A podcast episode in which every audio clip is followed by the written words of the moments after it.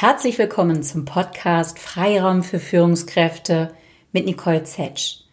Dein Podcast für mehr Klarheit und Freiraum in deinem Leben. Ich freue mich sehr, dass du wieder eingeschaltet hast. Heute Morgen habe ich mich erwischt. Erwischt dabei, als erstes am Morgen und das an einem Sonntagmorgen auf mein Handy zu schauen, auf die Nachrichten, den Nachrichtenticker, wo in schöner Regelmäßigkeit seit März die täglichen Neuinfektionszahlen eingezeigt werden. Die täglichen neuen Corona-Katastrophen. Mit anderen Worten bin ich in den Tag gestartet mit negativen Gedanken, dem Blick auf die Zahlen, anstatt mit einem freundlichen Guten Morgen zu meinem Mann oder einen Blick in den sonnengelben Herbst hinaus. Was da momentan passiert, bei mir passiert und ich glaube auch bei vielen anderen, ist der sogenannte CNN-Effekt. Als CNN am 1. Juni 1980 in Atlanta auf Sendung ging, glaubte kaum jemand an den Erfolg des Senders. Zunächst schrieben sie auch viele Jahre lang Verluste. Den weltweiten Durchbruch allerdings gelang CNN dann mit Beginn des Golfkriegs 1991. Einer ihrer Korrespondenten war einer der wenigen westlichen Journalisten, die in Bagdad bleiben durften und dort rund um die Uhr an alle Fernsehschirme in aller Welt diese wirklich gespenstischen Bilder der nächtlichen US-Luftangriffe sendeten. CNN war mit einem Mal nicht mehr nur ein Fernsehsender, sondern nach Einschätzung der Kritiker sogar ein agierender Teil der Ereignisse. Der sogenannte CNN-Effekt war geboren. Der Medienwissenschaftler Stephen Livingston beschreibt das so. Die globale Berichterstattung über Krisen, bei der der Zuschauer in seinem Fernsehsessel die Ereignisse direkt mitverfolgen kann und die Regierungen durch die Macht der Bilder zum Handeln gezwungen werden. Das heißt, der CNN-Effekt steht letztlich für diese Macht der Medien, die Macht der Bilder, die diese auf uns als Zuschauer und damit indirekt auch auf die Regierungen haben. Warum fällt mir das ein, wenn ich über Corona nachdenke? Mein Eindruck ist, dass wenn wir morgens, wie ich, direkt zum Handy greifen und diese Nachrichten, diesen Tickern, eine solche Macht über uns geben, dass wir immer mehr nur noch reagieren, dass unsere Laune in den Keller geht, dass wir einsteigen in diese Grübelspiralen von was wäre wenn, also praktisch diese ungewisse Zukunft, was kommt jetzt noch auf uns zu, wie steigen die Zahlen, was ist mit meinem Job, was ist mit meiner Selbstständigkeit, dass man sich in eine Angst reinreden kann, reindenken kann? Oder aber auch den Blick nach hinten wirft, daran erinnert wird, wie war es damals im Lockdown im März, April, wie ist es mir da ergangen, was war da sehr schwer, sich dadurch quasi in depressive, schwere Gedanken auch reinbegibt. Anstatt zu gucken, was ist jetzt? Was ist eigentlich gerade in meinem Leben los? Wie geht es mir? Das heißt, dieses Reagieren auf Nachrichten treibt uns immer weiter weg von uns selbst und der Frage auch, wovon wollen wir uns eigentlich beeinflussen lassen? Ich möchte heute mit dir gemeinsam einfach mal darauf schauen, wie kannst du mit dieser aktuellen Situation vielleicht besser umgehen? Wie kannst du für dich sorgen, dich aber auch dadurch besser um dein Team kümmern? Weil wenn du dich um dich sorgst und dich um dich im ersten Schritt kümmerst, hast du auch die Kraft und auch hoffentlich die Ideen, wie du für deine Mitarbeiter sorgen kannst. Ähnlich dem Bild aus dem Flugzeug, wenn ein Flugzeugabsturz ansteht, bitte erst die Sauerstoffmaske dir selber aufsetzen, um dich dann um Kinder oder Mitreisende zu kümmern. Dieses Bild finde ich immer sehr kraftvoll, um es tatsächlich auf diesen Aspekt der Selbstfürsorge zu übertragen, zu schauen, nur wenn es mir selber gut geht, kann ich mich um andere kümmern. Nur wenn es mir als Führungskraft gut geht und ich mich auch um mich selber kümmere, zumindest ein wenig am Tag, und wie darauf schauen wir gleich, kann ich mich auch um meine Mitarbeiter, um mein Team, aber auch um mein privates Umfeld kümmern und für sie da sein.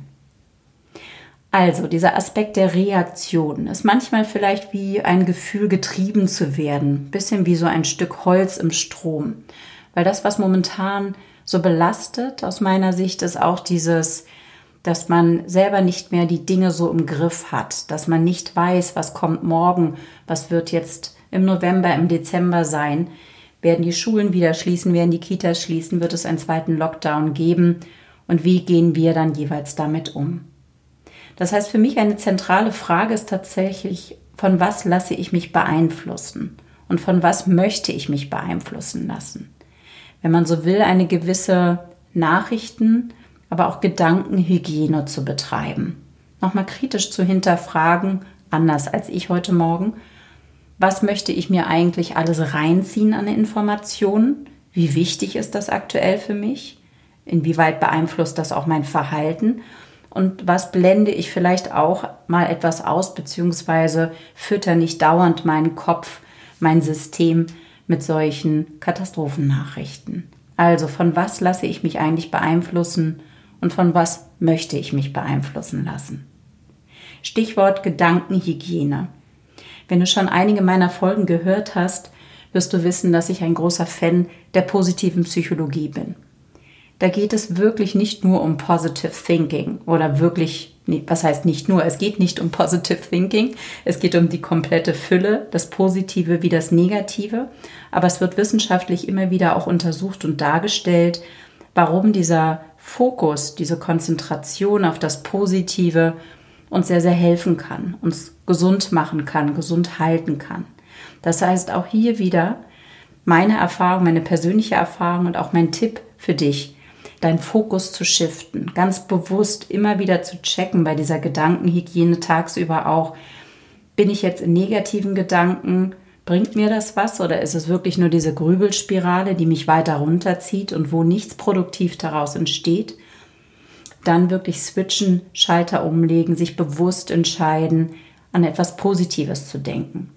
Denn ob wir uns mehr von unseren negativen Gedanken dominieren lassen oder aber von positiven, ist unsere eigene Entscheidung.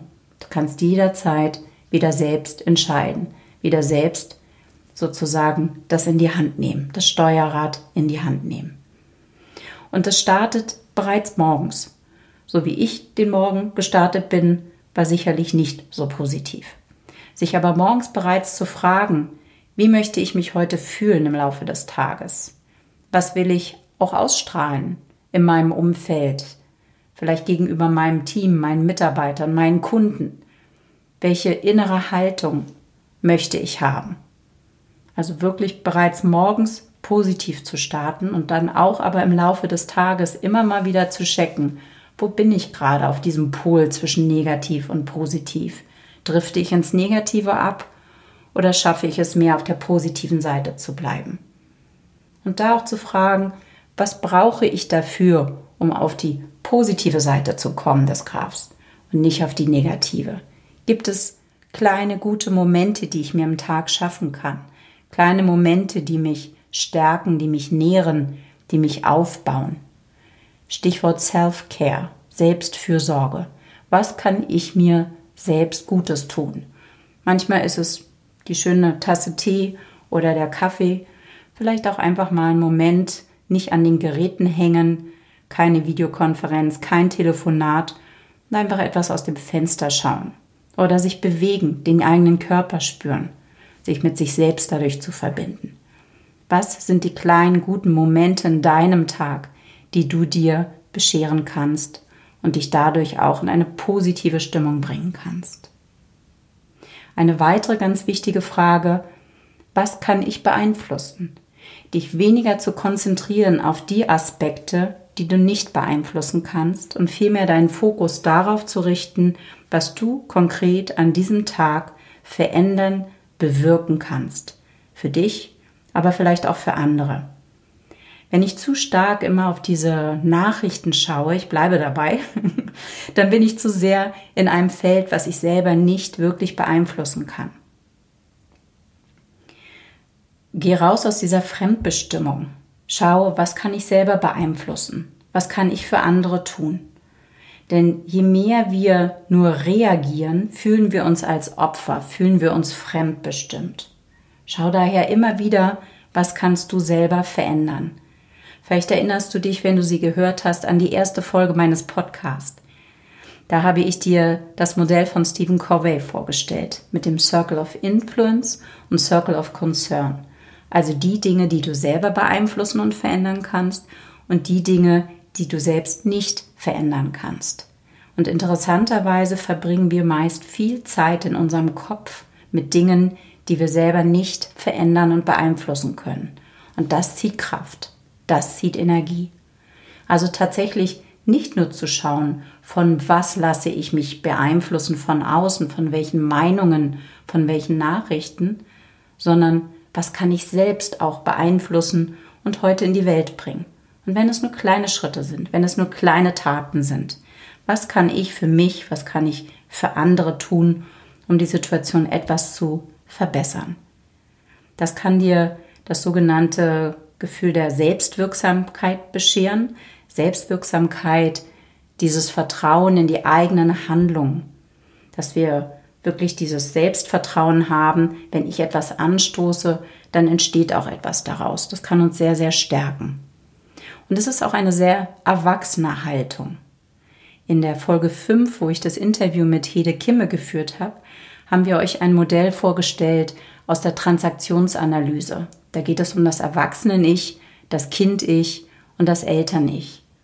Und aktuell, wenn wir uns in unsere Grübelspirale verlieren, wenn wir vielleicht Angst haben, Sorge haben, was kommt, beziehungsweise traurig sind, weil Urlaube geplatzt sind, weil wir bestimmte Familienfeste nicht machen können, unsere Lieben vielleicht nicht besuchen können, dann passiert es wahrscheinlich immer mal wieder, dass wir auch in dieses Kind-Ich abrutschen, dass wir uns hilflos, ohnmächtig fühlen oder aber auch trotzig wütend. Ich beobachte momentan viele, die wirklich auch so eine trotzige Reaktion haben, mit der Faust auf den Tisch schlagen wollen, sagen wollen, ich habe keinen Bock mehr darauf. Ich habe keinen Bock auf diese Einschränkung und auf die Beschränkung. Ich habe keinen Bock auf Maske. Und wir lesen und hören immer wieder auch von so einer Partykultur trotz Corona oder gerade weil Corona da ist. Das heißt häufig so eine trotzige Kindhaltung. Und was wir, denke ich, für uns selber, nicht nur in dieser Corona-Zeit, sondern generell mehr brauchen, ist tatsächlich das Erwachsenen-Ich. Hört sich nicht immer so sexy an, gibt aber ein gutes Gefühl, kann ich dir sagen. Weil im Erwachsenen-Ich übernimmst du selbst die Verantwortung. Du regelst selbst, du gehst wieder selbst an das Steuerrad, fühlst dich nicht hilflos und ohnmächtig, nicht trotzig wütend im Kind-Ich, und bist aber auch nicht im Eltern-Ich, wo du dich selbst oder andere mit erhobenen Zeigefinger belehrst und glaubst zu wissen, was für andere gut ist oder dich selbst beschimpfst und dich entsprechend in eine enge Situation bringst. Also diese innere Haltung ist auch sehr entscheidend, ins Erwachsenen-Ich zu gehen, zu schauen, was kann ich beeinflussen, wie kann ich mehr auf diesen Graph zwischen negativ und positiv in den positiven Bereich rutschen was kann ich mir Gutes tun? Und eine aus meiner Sicht Superkraft, so, mein Superheld sozusagen, ist die Kraft der Dankbarkeit. Die Dankbarkeit ist hier immer schon mal angeklungen wieder im Podcast. Für manch eine klingt der Begriff Dankbarkeit esoterisch. Die Rückmeldung habe ich schon bekommen. Als ich mal einen Artikel auf LinkedIn geteilt habe, bin ich gefragt worden, ob ich jetzt auf meine alten Jahre, schön, dass man mit 50 schon alt ist, ähm, esoterisch werde. Also ich weiß, Dankbarkeit wird zum Teil kritisch gesehen. Für mich auch aus eigener Erfahrung wirklich eine Superpower, eine Superkraft. Warum?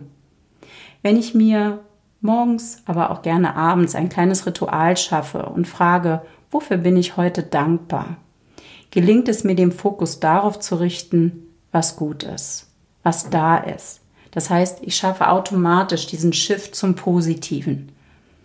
Und außerdem stärke ich damit auch meine Zuversicht, sich bewusst zu machen, wofür ich dankbar bin, was in der Vergangenheit bereits entstanden, gewachsen, was ich erlebt habe, kann mir eine Zuversicht für die Zukunft geben. Aus diesen Ängsten, aus diesen Sorgen bezüglich der Zukunft kann eine zuversichtliche Haltung werden, indem ich mich in Dankbarkeit übe.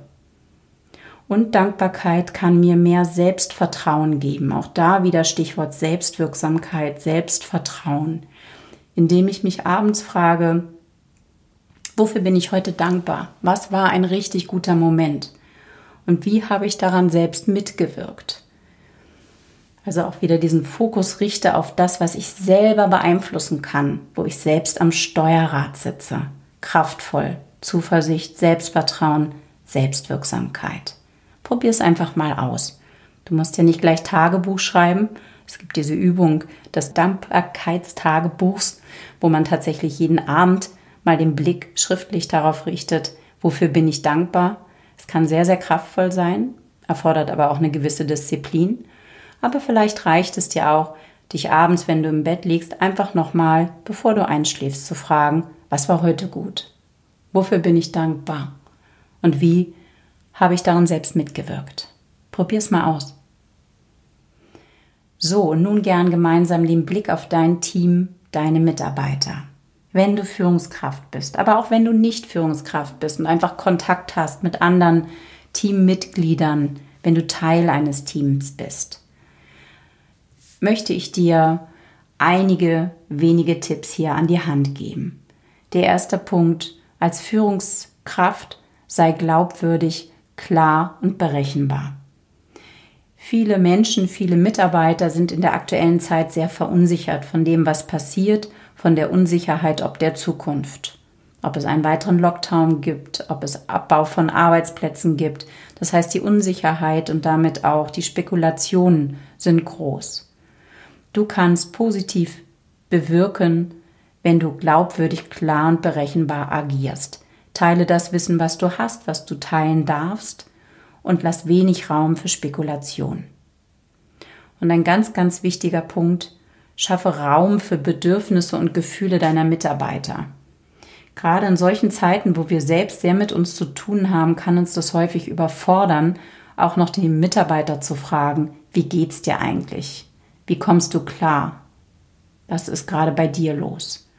Aber diese Gespräche unbedingt auch one-to-one, -one, also wirklich eins zu eins, auch gerne per Videocall, wenn aus dem Homeoffice, aber nicht in der großen Gruppe, sondern einzelne Gespräche zu führen, können helfen.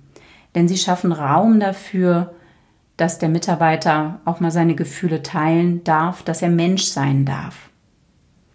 Studien haben gezeigt, wie wichtig es ist, gerade in solchen Zeiten wie jetzt in dieser Corona-Zeit, dass eine Führungskraft Fürsorge, Interesse, auch Dankbarkeit und Wertschätzung den Mitarbeitern gegenüber ausdrückt. Es schafft mehr, Stichwort Psychological Safety, also eine psychologische Sicherheit für den Mitarbeiter, dass er dort, wo er ist, wo er arbeitet, auch Mensch sein darf, Schwächen zeigen darf, auch mal Persönliches teilen kann, ohne dafür verurteilt zu werden.